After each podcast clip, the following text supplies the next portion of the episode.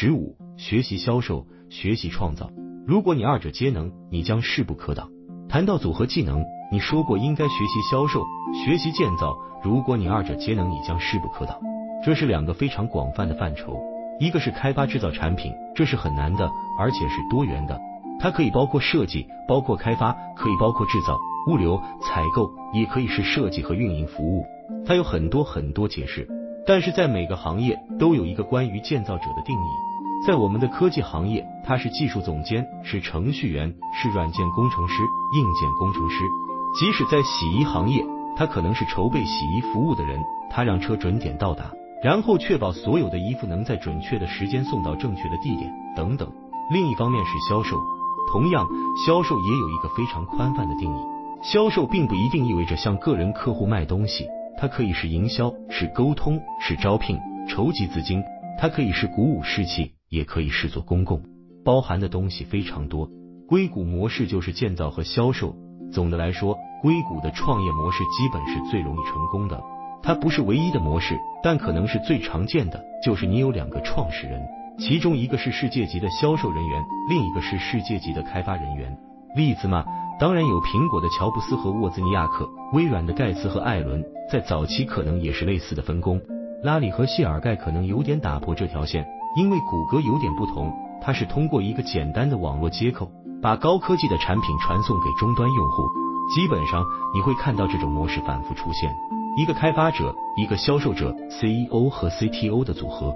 风险投资者和技术投资者已经被训练得，不管什么时候都会尽可能去找这种组合。这是神奇的组合，如果你两者都能做到，你将势不可挡。最终极的情况是一个人可以同时做这两件事，那你就是拥有真正的超能力了。那时你就找到了可以创造整个行业的人才。埃隆·马斯克就是活生生的例子。他可能没有亲自参与制造火箭，但他足够了解，事实上做出了技术上的贡献。他对这项技术非常了解，没有人会对他说三道四，而且他认为最终肯定能够实现目标。他可能对时间表有点乐观，但是认为实现目标是合理的。即使乔布斯也发展了足够的产品技能，并对产品开发参与的很深入，他在这两个领域都有所作为。拉里·埃里森一开始是一个程序员，我想是他写了甲骨文的第一个版本，或者说是积极参与其中。马克·安德森也是，他可能对自己的销售技巧没有足够的信心，但他是网景的程序员。所以，我认为在任何领域，真正的巨人是那些既能造物又能卖货的人。我宁愿教工程师学营销，也不愿教销售学工程学。通常情况下，人生过了一定的阶段，再学建造东西是很难的，因为需要太多专注的时间。但做东西的人可以在比较晚的阶段开始学销售，尤其是如果他们天生就擅长沟通的话。比尔盖茨有句名言是这样说的：“我宁愿教工程师做营销，也不愿教营销员学工程学。”我认为，如果在一开始你是一个建造师的心智模式，很早就掌握了做东西的技能，或者你有足够的专注力和时间，认为自己可以学习销售，或者你天性上是一个很好的销售人员，你就可以二者皆能。现在的销售技能和传统上的不一样了。假设你是一个很好的工程师，然后人们说你需要很会销售，你可能不擅长直接的手递手的销售，但你可能是一个很好的作家。相比面对面销售。写作是一种更容易学习的技能，所以你可以培养写作技能，直到你成为一名优秀的在线交流者，然后将其用到你的销售中。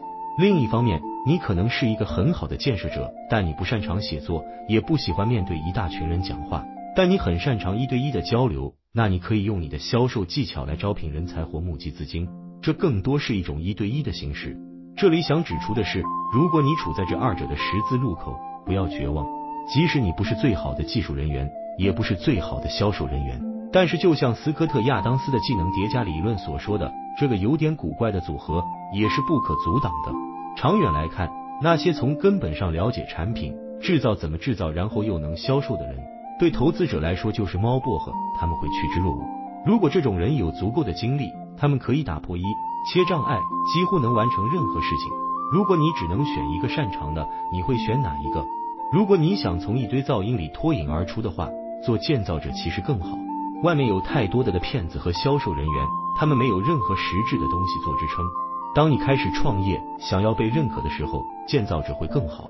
但是越往后，建设会变得越来越难，因为这是一项很专注的工作，而且你很难保持与时俱进，总有新人、新产品涌现，他们有更新的工具，也有更多的时间。这确实是一项非常紧张、高度专注的工作。而随着时间的推移，销售技巧实际上会变得更好。例如，如果你开发过伟大的产品，在这方面声誉很高，这很好。但是当你推出新的产品，我仍然是要去验证产品的，而不是只看你的声誉。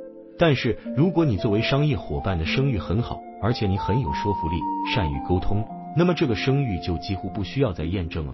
所以，我认为如果只能选一个，你可以从建造开始，然后过渡到销售。这是一个有点滑头的答案，但我认为这实际上是正确的答案。